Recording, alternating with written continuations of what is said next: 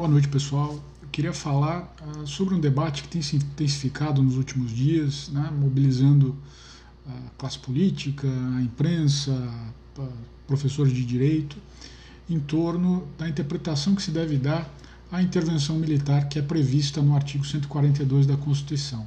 Né. Esse debate tem nas duas pontas, né, favorável a uma a figura dessa intervenção militar do artigo 142, na pessoa do professor Ives Gandra, que tem se manifestado na imprensa há algumas semanas falando disso e, e defendendo essa posição. É uma, é uma posição uh, uh, histórica dele. Uh, e a manifestação dessa posição nesse momento gerou é, uma reação né, ampla né, da parte da, da, da classe jurídica é, por meio de artigos, por meio de manifestações na imprensa, por meio de vídeos, enfim, uh, em sentido contrário, né, dizendo que, na verdade, uh, o artigo 142 não autoriza uh, uma intervenção militar, por exemplo, para proteção de competências constitucionais de um poder que tenham sido afetadas ou invadidas por outro. Né. a OAB, inclusive, publicou uh, recentemente um parecer em que ela cita nominalmente o professor Ives Gandra e apresenta ali uma série de argumentos uh, que uh, entende que amparam essa posição pela inconstitucionalidade de uma intervenção militar. é bom dizer, antes da gente entrar no mérito dessas, desses argumentos, né, a razão desse vídeo, que esse debate não surgiu do acaso, né? não surgiu de uma disputa acadêmica, não surgiu de uma disputa entre escolas de pensamento, uh, não é uma disputa, vamos dizer, intelectual, cerebrina, uh, enfim, que gere algum tipo de, de, que tenha eclodido nesse momento. Não, não é isso que aconteceu. Né?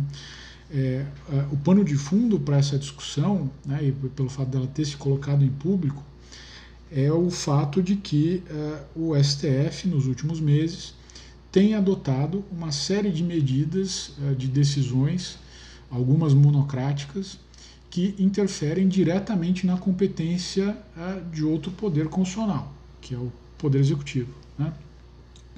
É, eu comentei isso em alguns artigos, há uma série de decisões tanto ah, no enfrentamento da pandemia, né, fazendo uma releitura das competências federativas para tratar do tema da saúde, ah, uma releitura, vamos dizer, um pouco heterodoxa, mas enfim, é o que está em vigor até agora e tem gerado uma série de confusões no enfrentamento da pandemia.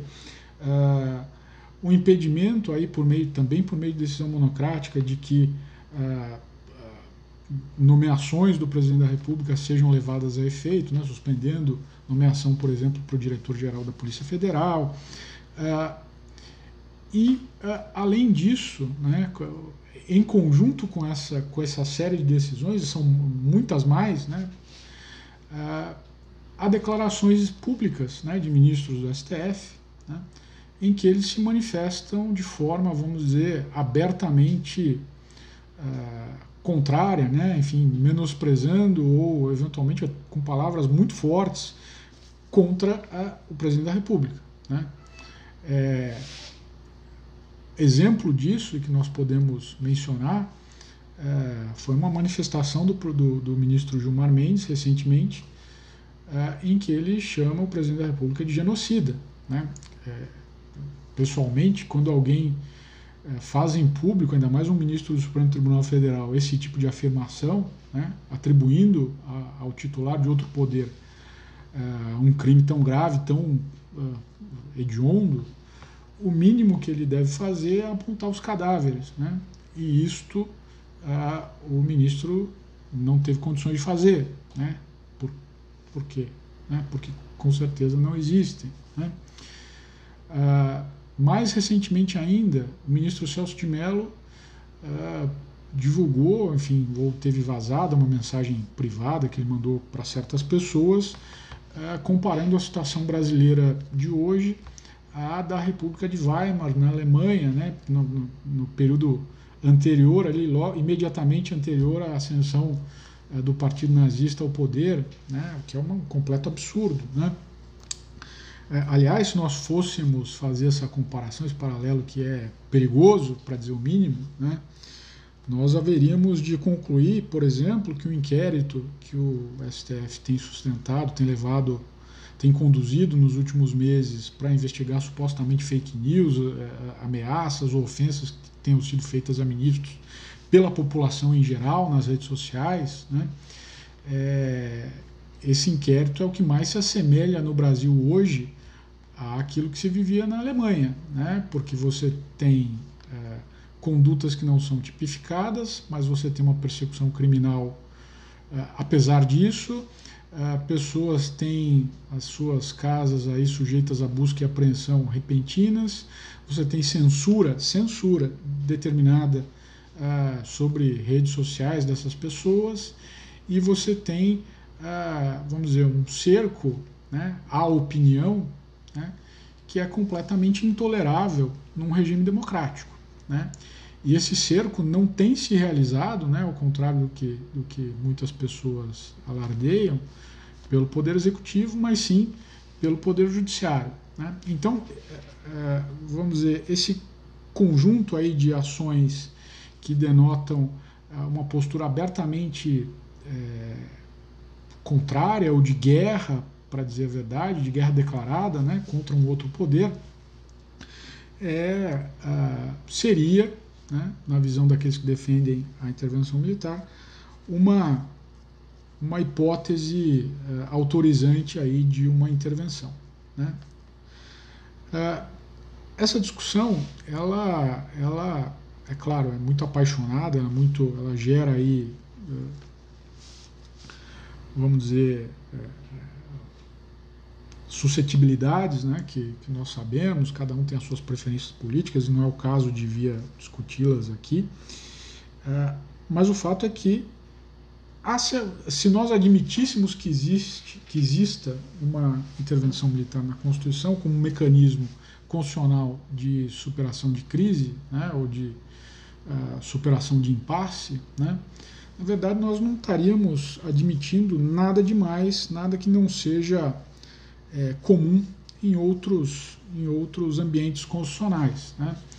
É, as constituições, de modo geral, têm lá o seu, a sua receita para superar crises. Né? Nós temos as hipóteses, por exemplo, de dissolução do parlamento. Então, quando nós temos ali um impasse uh, invencível, uh, uma das autoridades, ou o monarca, ou uh, eventualmente o presidente da República, ou o primeiro-ministro, tem a incumbência ou tem a faculdade de, por exemplo, dissolver o parlamento. Né? É, isso não precisa ir muito longe, isso aconteceu é, é, na Grã-Bretanha por ocasião do, dos debates sobre o Brexit, em que havendo ali um, em havendo ali um, um impasse insolúvel que atrasou inclusive vários meses a, a, a saída da, da União Europeia, foram convocadas novas eleições e a nova legislatura, que significou ali uma maioria para o partido que, tá, que está ainda no governo, eh, teve condições de formar o consenso para a saída da União Europeia. Então, é, é, esse, esse mecanismo de dissolução do parlamento, por exemplo, é absolutamente normal e absolutamente comum nas democracias. Né? É, isso existiu no Brasil ah, na construção do Império e no ambiente republicano não foi reproduzido, é, tirando os períodos ali excepcionais, né? Estado Novo e, e tudo mais. É, além disso, né, além desse mecanismo da, da dissolução do parlamento, nós temos os impedimentos, né, os impeachments diversos. Né? No ambiente anglo-saxão isso é muito comum. Né? Então você tem é muito comum você ter a previsão de impedimento do presidente da República ou do, do, do governante, é, de parlamentares, de juízes. Ah, se você olhar a Constituição americana, há uma previsão expressa lá de, de impeachment de juízes. É, esse é mais um mecanismo de superação de crises. Né? Outros mecanismos que também existem de modo geral nas constituições são, por exemplo, ah, os, os, vários estados aí excepcionais, né? estado de sítio, estado de defesa no Brasil, estado de emergência, que não existe no Brasil, mas existe em Portugal, por exemplo. Esses estados excepcionais, né? eles se aplicam, por exemplo, a situações em que você precise restringir certos direitos fundamentais, liberdade de ir e vir, uh, privacidade, ou em determinadas uh, situações de, de, guerra em que você precisa uh, ter uma certa mobilização social. nesses casos, inclusive democracias fazem recurso desses elementos excepcionais. Né? um outro elemento aí de um instrumento de, de superação de impasses, né, de superação de crises constitucionais, nós podemos encontrar, por exemplo, na Constituição do Canadá. Uh, de acordo com a Constituição de 1982, é, a, é o artigo 33, uh, eh, lá se prevê o que eles chamam aqui de Notwithstanding Clause. O que, que isso significa? É uma cláusula que, quando invocada, quer pelos governos provinciais, quer pelo governo federal, é, ela permite que uma certa legislação, uma certa medida estatal seja imune à, à revisão judicial. Né? Ou seja, ela não pode ter a sua constitucionalidade aferida durante aquele período. Esse período, esse período pode ser de até cinco anos, uh, reeditável por mais uma vez. Então, cinco mais cinco anos. Né? É, e os direitos constitucionais que eh, se, se permitem, né, que sejam violados, aí, entre aspas, por essa legislação que invoca essa cláusula, são os mais básicos. Né? Então, direito à liberdade, direito à, à locomoção, enfim, uma série de direitos que podem ser restritos né? Uh, e, vamos dizer, excluídos da apreciação judicial. Né? Comparando esse mecanismo, por exemplo, com uma intervenção militar constitucional, né, então, ainda que, que, que se, se pense numa hipótese mais generosa dessa intervenção, é, é um pouco comparar coisas desiguais. Né? É muito mais grave, a meu ver, é, você imaginar que as legislaturas, quer provinciais, quer federal, possam pelo, pela simples invocação de uma cláusula, tirar da apreciação do, do Judiciário, inclusive da Suprema Corte, uma medida estatal, do que você imaginar que uma intervenção, uma intervenção militar pontual uh, uh, possa ocorrer. Né? São coisas, a meu ver, a solução canadense acaba sendo muito mais grave do que a solução brasileira. Né? E ninguém vai questionar que se trata de uma solução democrática que faz parte daquele arranjo constitucional. É, se nós nos perguntarmos na realidade da aplicação desse mecanismo, por exemplo, do canadense, ele foi invocado algumas vezes por governos provinciais e nunca pelo governo federal. Isso tem uma explicação. Né? Quando você invoca essa cláusula, né, do ponto de vista político, você assume o ônus de declarar, de reconhecer que você está uh, afetando um direito individual que é protegido pela Constituição. Né? Então você assume o ônus, você declara, passa o recibo de inconstitucionalidade daquilo que se está fazendo. E esse ônus, claro, é, se reflete na avaliação popular e se reflete uh, eleitoralmente. Né? Então é, é, é caro politicamente adotar esse tipo de solução. E tem que ser assim mesmo. Ao mesmo tempo, ele é, ele possibilita que você saia de certos caminhos sem saída políticos. Né? A ideia de, de, de, de, intervenção militar caminharia no mesmo sentido e, ao meu ver, seria é, talvez menos drástica que essa solução. Né? Então, a, por que, que eu estou fazendo essa série de comparações? Primeiro, é para dizer que não é nenhuma solução do ponto de vista do direito constitucional comparado é, exótica, anômala, uh, enfim, antidemocrática por definição. É, é, de novo, né, o, o mecanismo em si não é antidemocrático, o mecanismo em si não é, é contrário à Constituição. O problema é claro, né, é o uso que eventualmente se faça dele, é outra discussão. Né. A discussão em tese é que vai prevenir que você adote esse tipo de posição de inconstitucionalidade antecipada. Né? E, a meu ver, é isso que a OAB tem feito. Né? No parecer dela, são mencionados ah, quatro argumentos que seriam, vamos dizer, seriam a razão pela qual ela entende que essa intervenção militar seria inconstitucional ah, absolutamente. Né? Ah, o primeiro é o argumento de que ah, a, intervenção, a ideia da intervenção militar se ligaria à ideia do poder moderador. E como o Brasil eliminou o poder moderador quando se adotou a República, nós não temos mais o poder moderador. Então não podemos invocar um poder que a Constituição não contempla. Né?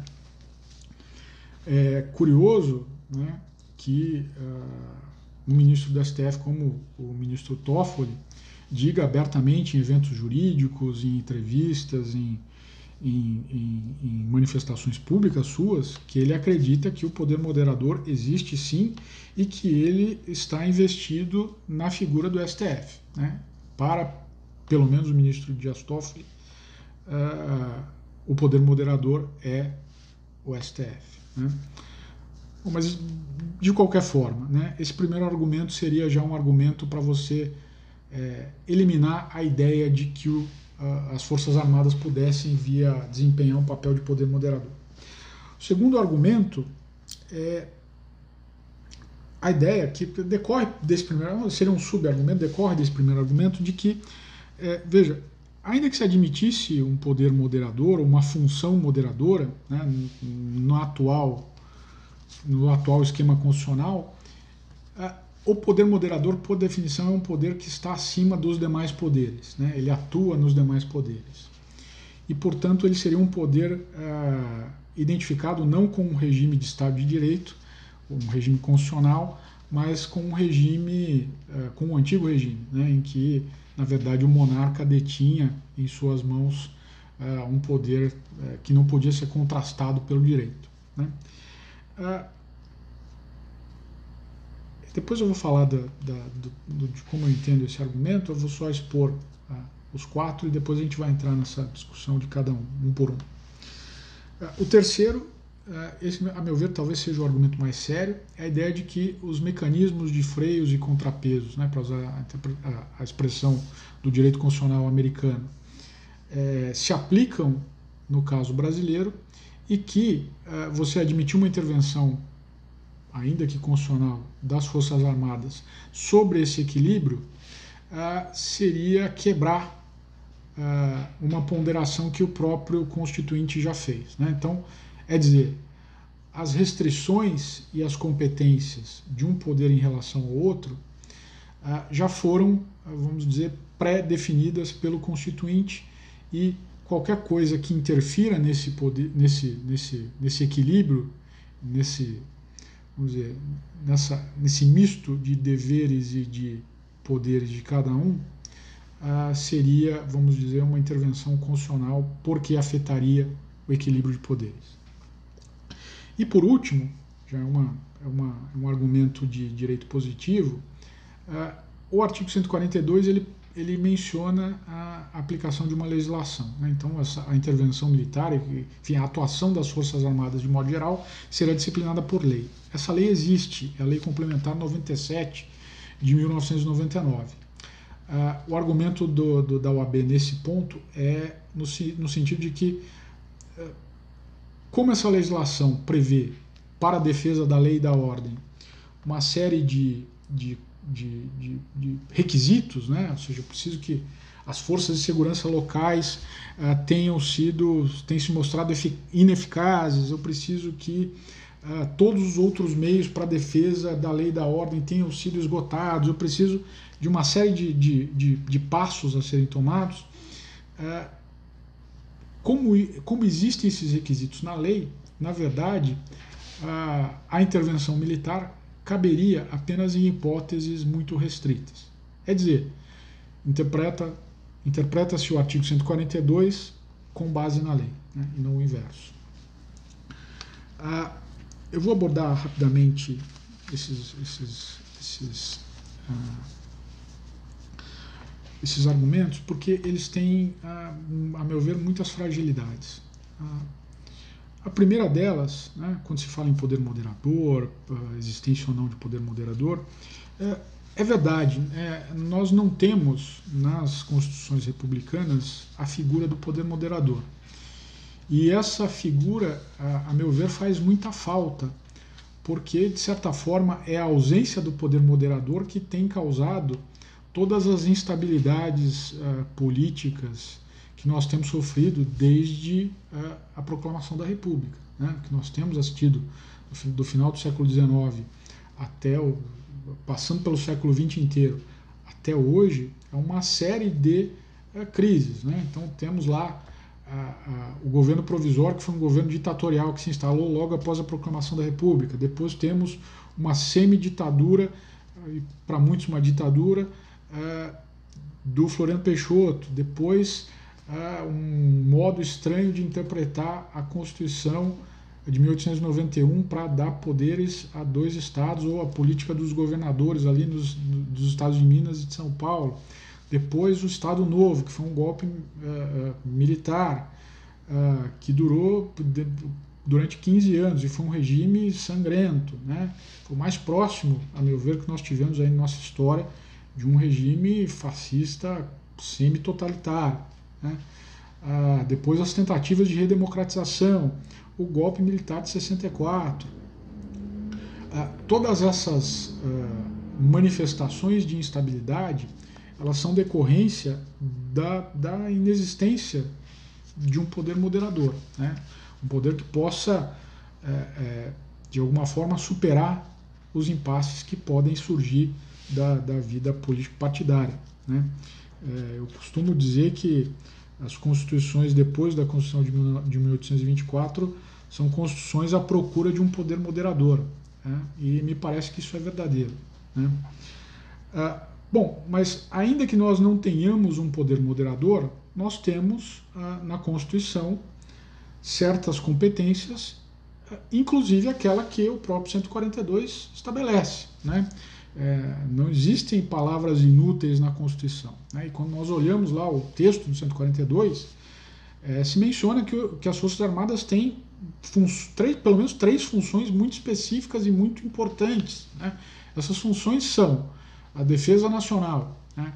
A segunda dessas funções é a defesa dos poderes constitucionais. Né?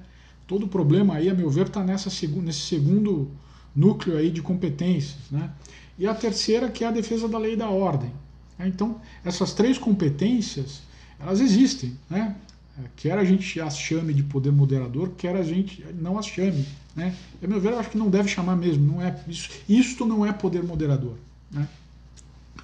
Uh, segundo, né, a ideia de que a supremacia da Constituição é, vamos dizer, incompatível com a ideia de poder moderador.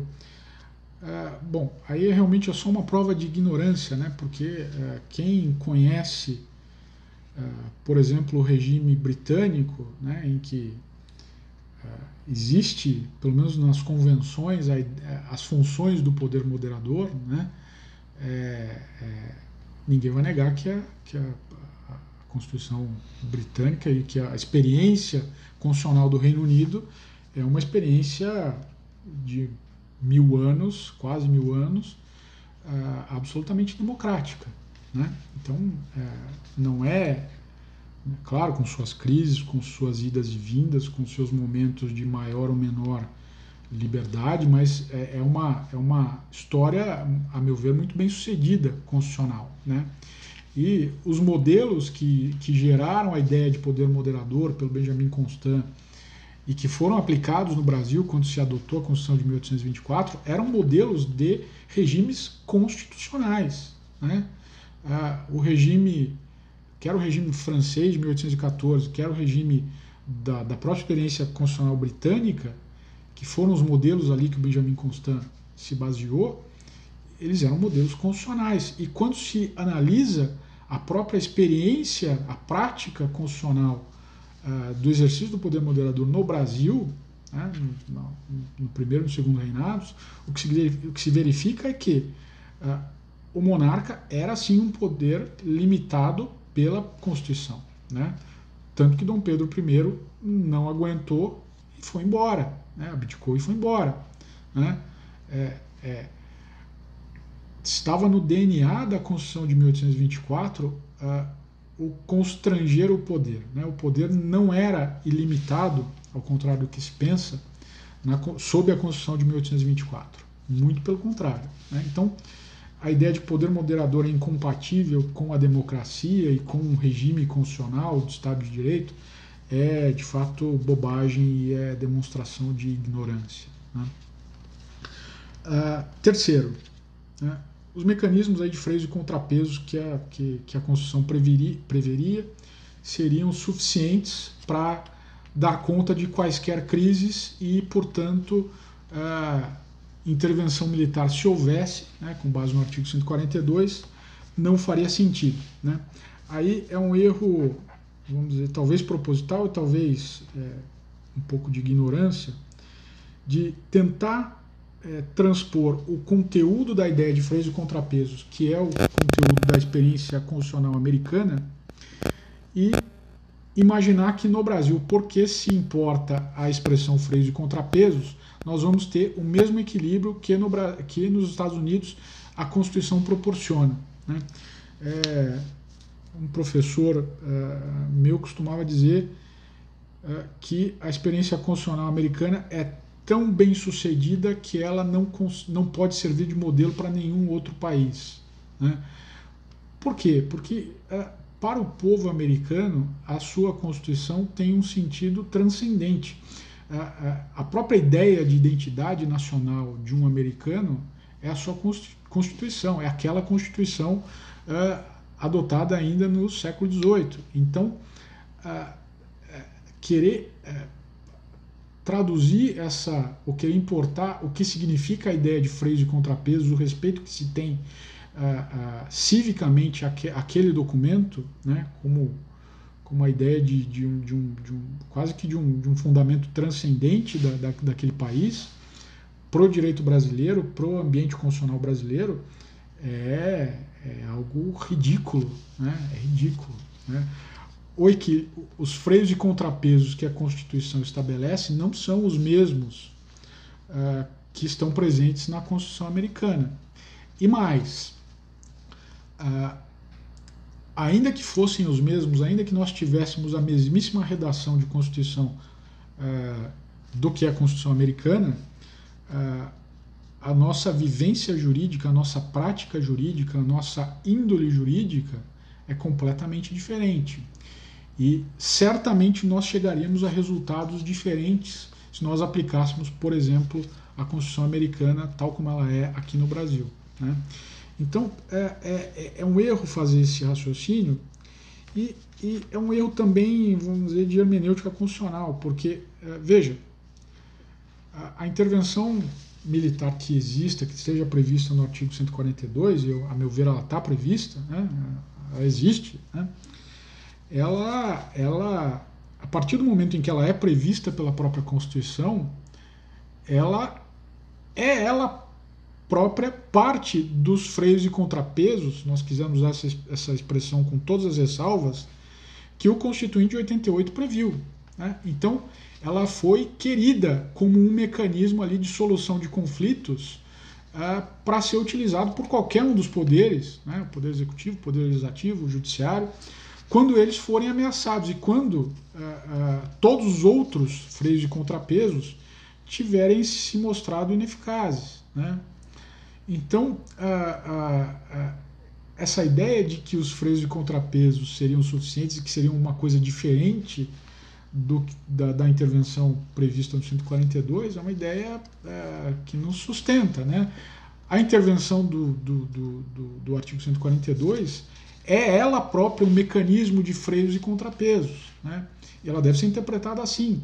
E ela não tende, pelo, pelo seu chefe do executivo, do executivo uh, chefe supremo das Forças Armadas, ela não tende a favorecer, né, preliminarmente, o poder executivo em detrimento dos demais. Né?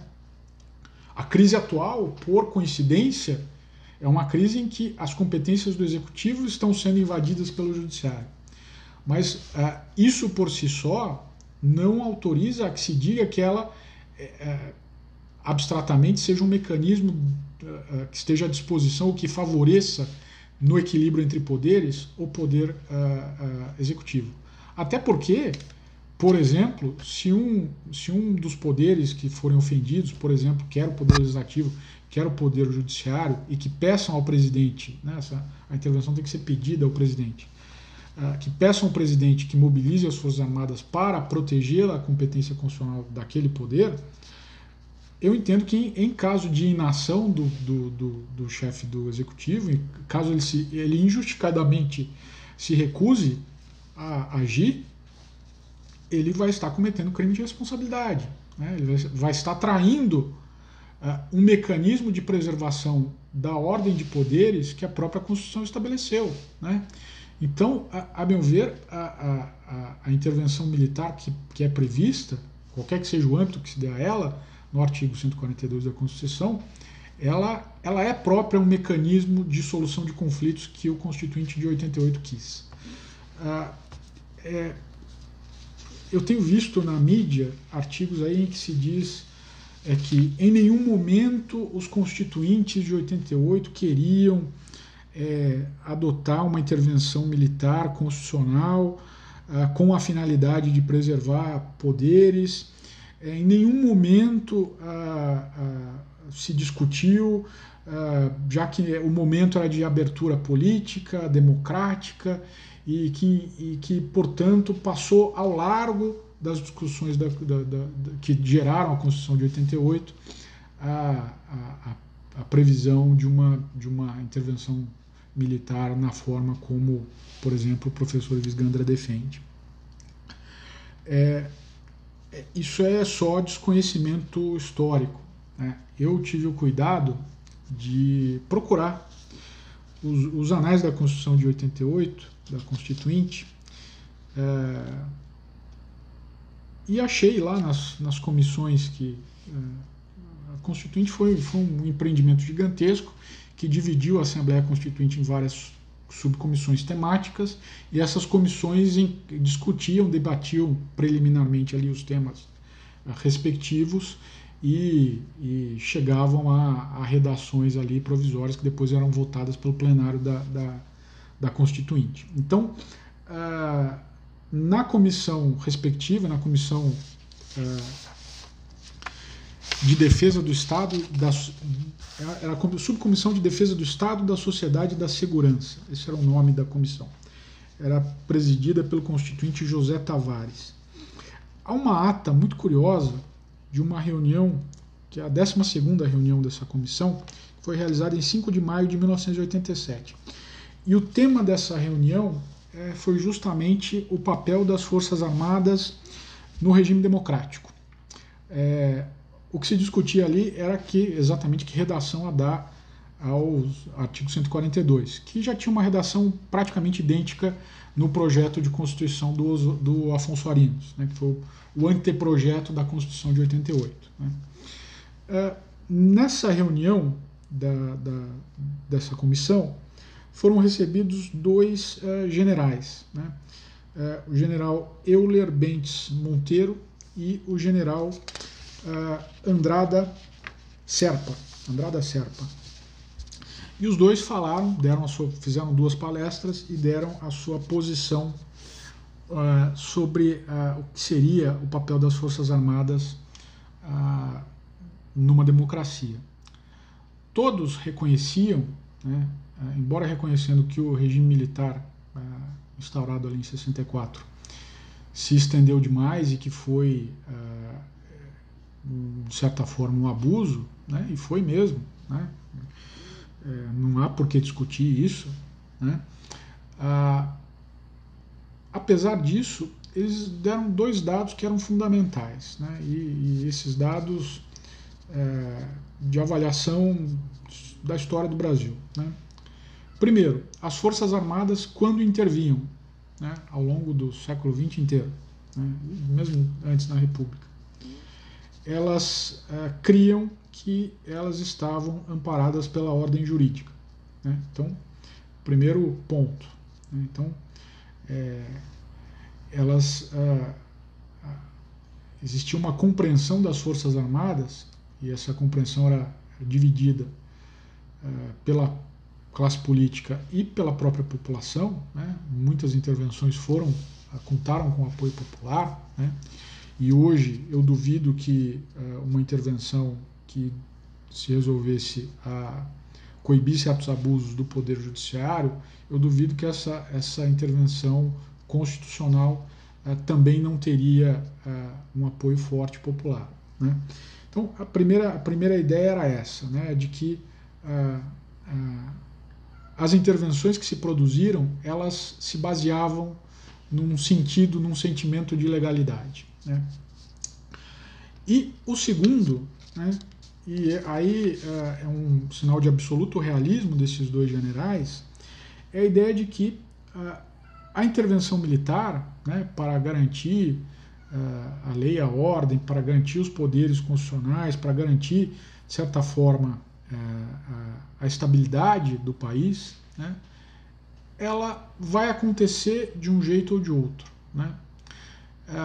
O que cabe a fazer, o que, o que caberia a uma Assembleia Constituinte, e os debates é, é, são claros quanto a esse respeito, é garantir que, quando ocorressem, primeiro, que elas fossem sempre por solicitação de um, de poder civil. Né? Então, elas têm as Forças Armadas elas não deliberam, elas devem estar sempre à disposição de um poder civil.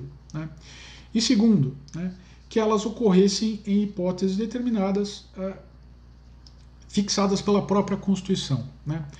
Pela experiência do regime uh, militar de 64, né, é, a, a, grande, o grande temor da Assembleia Constituinte não era com a defesa dos poderes constitucionais, não era com a defesa externa, né, que é, isso é papel das Forças Armadas em qualquer país do mundo, e não era com eventual competência para garantir a lei e a ordem. Né? Ah, o que ah, representava um temor para os constituintes, e é possível entrever das discussões que, que estão nessa reunião e estão em outras também, mas especificamente nessa, porque o, o assunto foi esse, esse, foi esse, né, no fim das contas, é, era o conceito de segurança nacional. Né? É, a maioria das, das arbitrariedades ou das ilegalidades, ou vamos dizer, a justificativa para o regime de exceção de 64, sobretudo quando ele se recrudesceu a partir de 69, foi a ideia de segurança nacional, a ideia de inimigo interno. Né?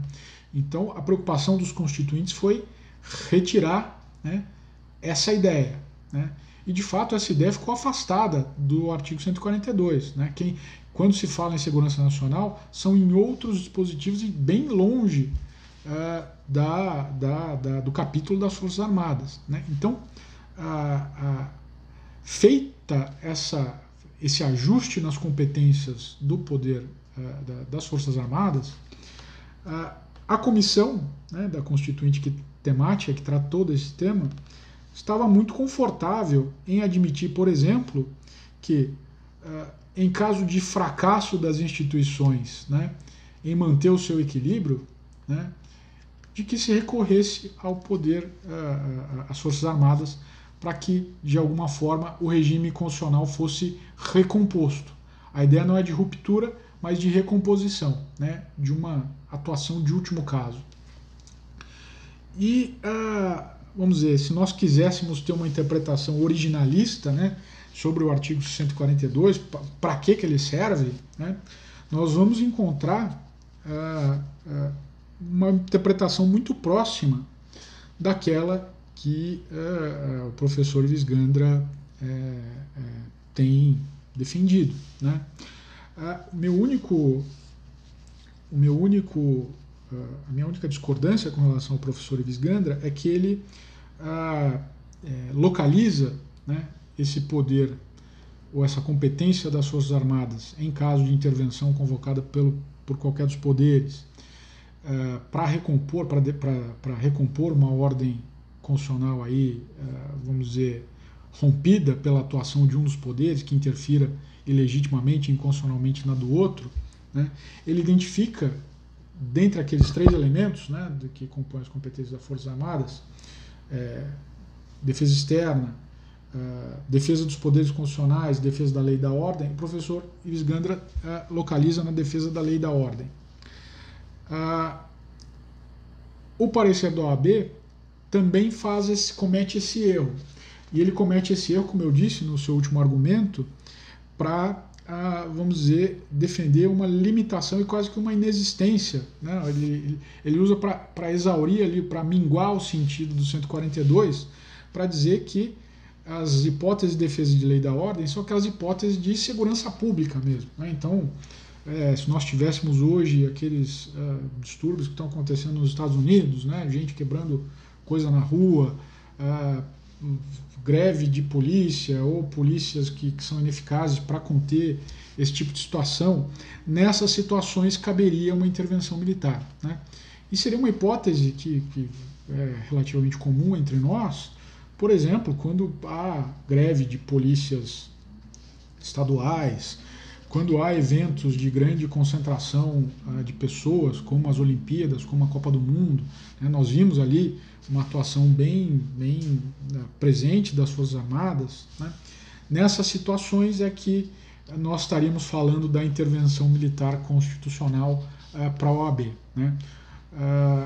bom, a meu ver, é, a OAB ela, ela, ela, ela constrói esse argumento né, se utilizando da Lei Complementar 97, que efetivamente tem uma série de dispositivos. Quando fala da, da, vamos dizer, da defesa da lei da ordem, da atuação das Forças Armadas nesse sentido, ela pressupõe uma série de requisitos. Esses requisitos têm a ver realmente com segurança pública, com força, com, com a necessidade de, vamos dizer, de uma atuação de força. Né?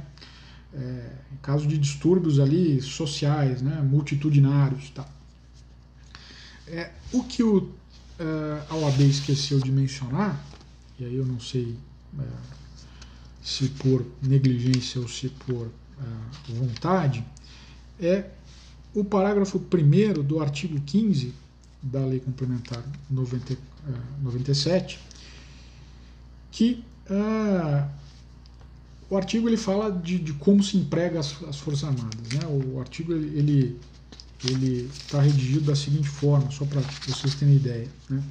Ele diz no caput: o emprego das Forças Armadas na defesa da pátria e na garantia dos poderes constitucionais, da lei e da ordem e na participação de, em operações de paz, né, operações no estrangeiro, é de responsabilidade do presidente da República, né, já que ele é o chefe supremo das Forças Armadas, que determinará ao ministro do Estado da Defesa observada a seguinte forma de subordinação. Ela dá ali uma série de, de, de atribuições hierárquicas e do, dos parágrafos segundo até sétimo, ela vai prever a intervenção para cuidado da lei e da ordem. E aí é que ela faz aquela assimilação a situações de, de, de multitudinárias em que sejam insuficientes as forças de segurança locais e tal.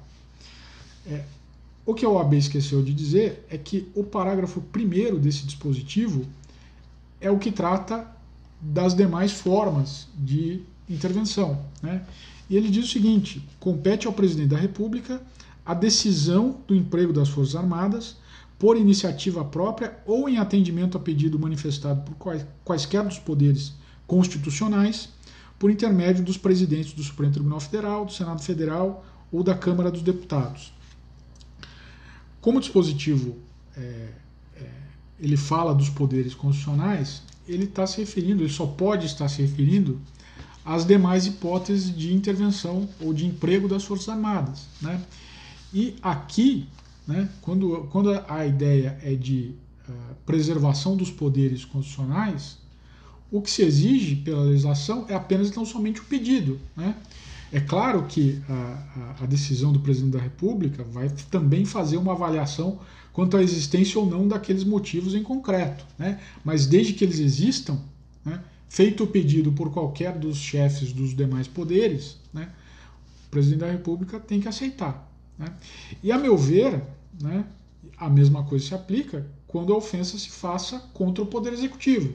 Né? Então, é, e mesmo do ponto de vista da, da se nós ignorássemos o que diz essa, o que diz essa lei, né, se nós entendermos a, a, a, os, as competências ali do artigo 142, defesa externa, é, defesa dos poderes constitucionais, manutenção da lei e da ordem, nós vamos entender que os requisitos para cada uma dessas situações é, são muito diferentes. Né? Defesa externa, é quando, quando o Brasil tiver que se defender de algum inimigo externo, né? situações de guerra, de agressões né? estrangeiras. A defesa da lei e da ordem, manutenção da lei e da ordem, ou seja, quando a lei e ou a ordem tiverem sido desrespeitadas. Né? E aí a lei detalha esse aspecto dizendo, dando lá uma série de requisitos, né? Quando as forças de segurança não se não forem suficientes, quando tiver todos os outros meios forem tiverem sido esgotados e tudo mais. Ah, o requisito para a defesa dos poderes constitucionais não pode ser nenhum desses, é, só pode ser única e exclusivamente a existência de uma ofensa aos poderes constitucionais, né? É, é óbvio isso, né? E não é uma questão uh, de, de eventos multitudinários, não é, uma, não, não é pode ser, mas não é só isto, né? É, é, é, é uma questão de existência de fato de uma ofensa ou não, né?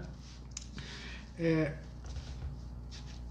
a meu ver, né, esses elementos, né, eu, eu acho que eles enfraquecem muito a posição da OAB, de quem uh, quer discutir esse assunto uh, ideologicamente, né?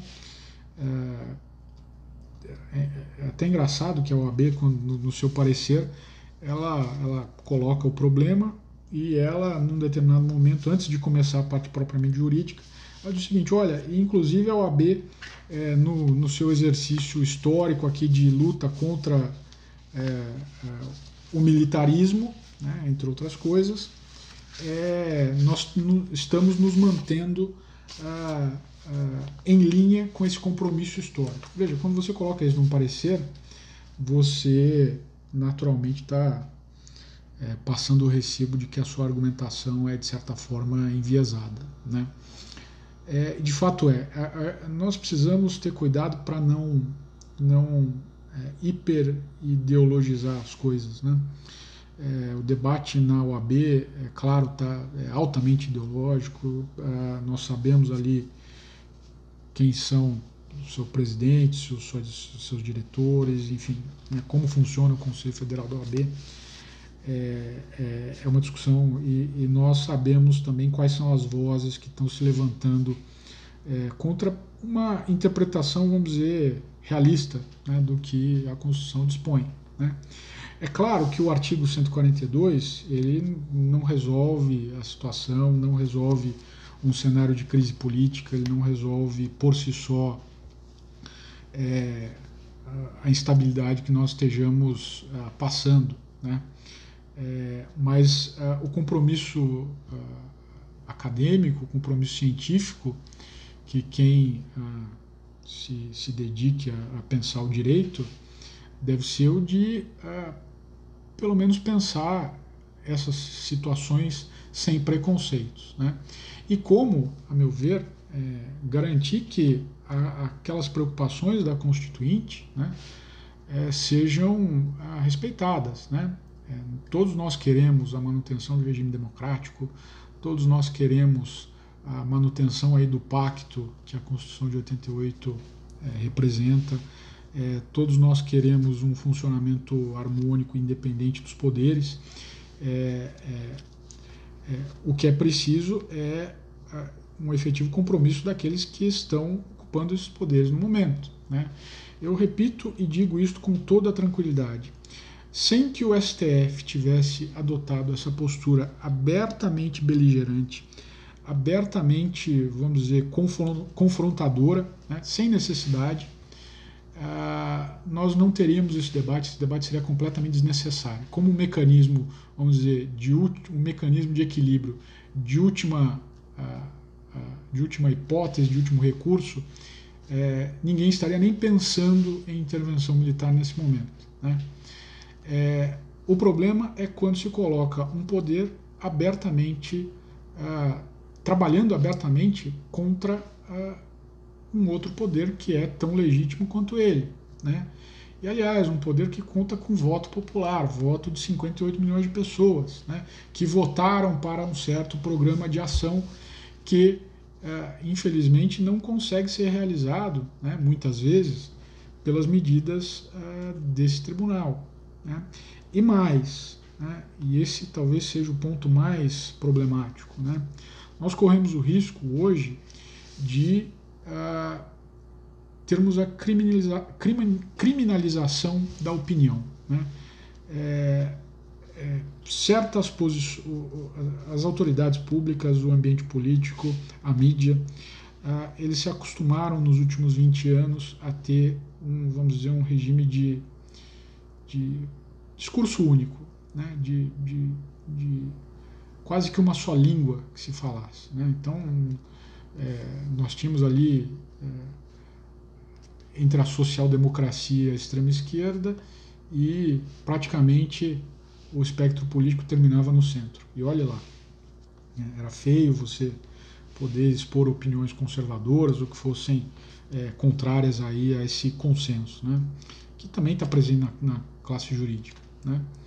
A partir do momento em que, por votação popular, esse consenso é quebrado, né, você passa a ter um alargamento do espectro político, né, você passa a ter outras posições que são igualmente legítimas. Né, num, país normal, né, você tem conservadores, você tem uh, pessoas de orientação progressista, você tem esse embate uh, no dia a dia ali do, do, dos trabalhos parlamentares, da, da discussão pública, né, e nem por isso né, o judiciário se acha ah, no papel e se acha competente para declarar guerra né, a, a, um governo de orientação diferente, talvez, daqueles governos que foram responsáveis pela nomeação uh, desses juízes. Né? Então, é, é, esse desconforto é, constitucional, que eu acho que todos nós estamos vivendo, é, tenham certeza, é um desconforto, sobretudo, da população.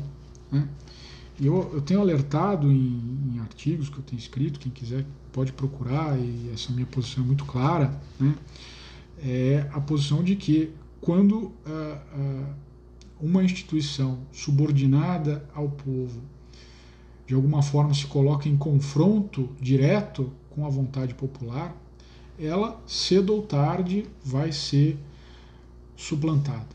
Né? Ela vai ser cedo ou tarde, ela vai uh, ser uh, atropelada pelos fatos. Né? Os fatos é que os valores democráticos eles não têm dono, eles pertencem a, a todos nós. É, cabe a todos nós é, trabalhar diariamente na cada uma das nossas ocupações, para quem e esse conselho também se se aplica aos agentes públicos, né, em cada uma das, dos poderes a que esses agentes públicos se vinculem, é, para respeitar a, a, a, vontade democrática. Né. A, o ambiente de intolerância, o ambiente de, de ódio, o ambiente de, vamos dizer, de interdição aí da, da de, um, de um governo uh, legitimamente eleito, né, é a maior ameaça que nós temos hoje à democracia. Né? Não se enganem. Não é um governo. Muitas vezes as pessoas se impressionam mais pela forma da mensagem de um determinado governante do que pelo conteúdo. Né? Se nós analisarmos o conteúdo e as ações que foram propostas por esse governo, nós vamos uh, concluir que é um governo democrático como qualquer outro. Né? Não se coloca abertamente contra direitos individuais, muito pelo contrário, não ameaça outros poderes, muito pelo contrário, respeita a todos, né? e o que se uh, coloca única e exclusivamente é esse cenário de guerra aberta. Né? Esse cenário de guerra aberta não é bom para o direito, não é bom para a política, não é bom para a população, sobretudo. Né? Uh, população vive num cenário de tensão constante, imaginando qual vai ser a nova decisão do STF, qual vai ser a nova bomba, qual vai ser a nova derrota imposta ao governo, qual vai ser a nova declaração bombástica de um ministro do STF, qual vai ser o, a próxima pessoa que por ter escrito lá umas palavras de, de, de reprovação a um órgão que é público, a um agente que é público e que está lá para receber crítica, né? É, qual vai ser, qual, qual dessas pessoas vai ser a próxima uh, que vai ter a polícia batendo na sua porta pela manhã uh, para levar seus aparelhos eletrônicos, qual vai ter suas redes sociais invadidas e censuradas. Né? É, não é esse o caminho que os constituintes de 88 queriam, não é esse o caminho que a Constituição prevê e, uh, sobretudo, não é esse o caminho uh, democrático. Né? Uh, eu queria encerrar essa, essa, essa, minha fala, que já ficou um pouco longa demais. É, claro, eu fico à disposição para quem tiver é, críticas ao que eu disse, para quem tiver é, é dúvidas. E fico à disposição para o debate é, livre. Né? É importante que todos que estão falando em público é, digam quais são os seus interesses, digam aquilo que efetivamente acreditam, falem os nomes, digam de forma aberta de quem eles discordam e por que discordam. É, falem abertamente, né? falem sem essa estratégia de grupo, sem essa tática de bando né? para por exemplo, atacar uma pessoa como o professor Visgandra, é, que é um sujeito, uma pessoa da maior respeitabilidade, um, uma pessoa com um compromisso uh, com a democracia, com o interesse público, que é fora de qualquer dúvida, né? e que todos nós possamos tratar esse debate de forma aberta. Né? É, pior coisa que pode acontecer a todos nós é a censura. Me despeço por aqui. É, um abraço, boa noite a todos.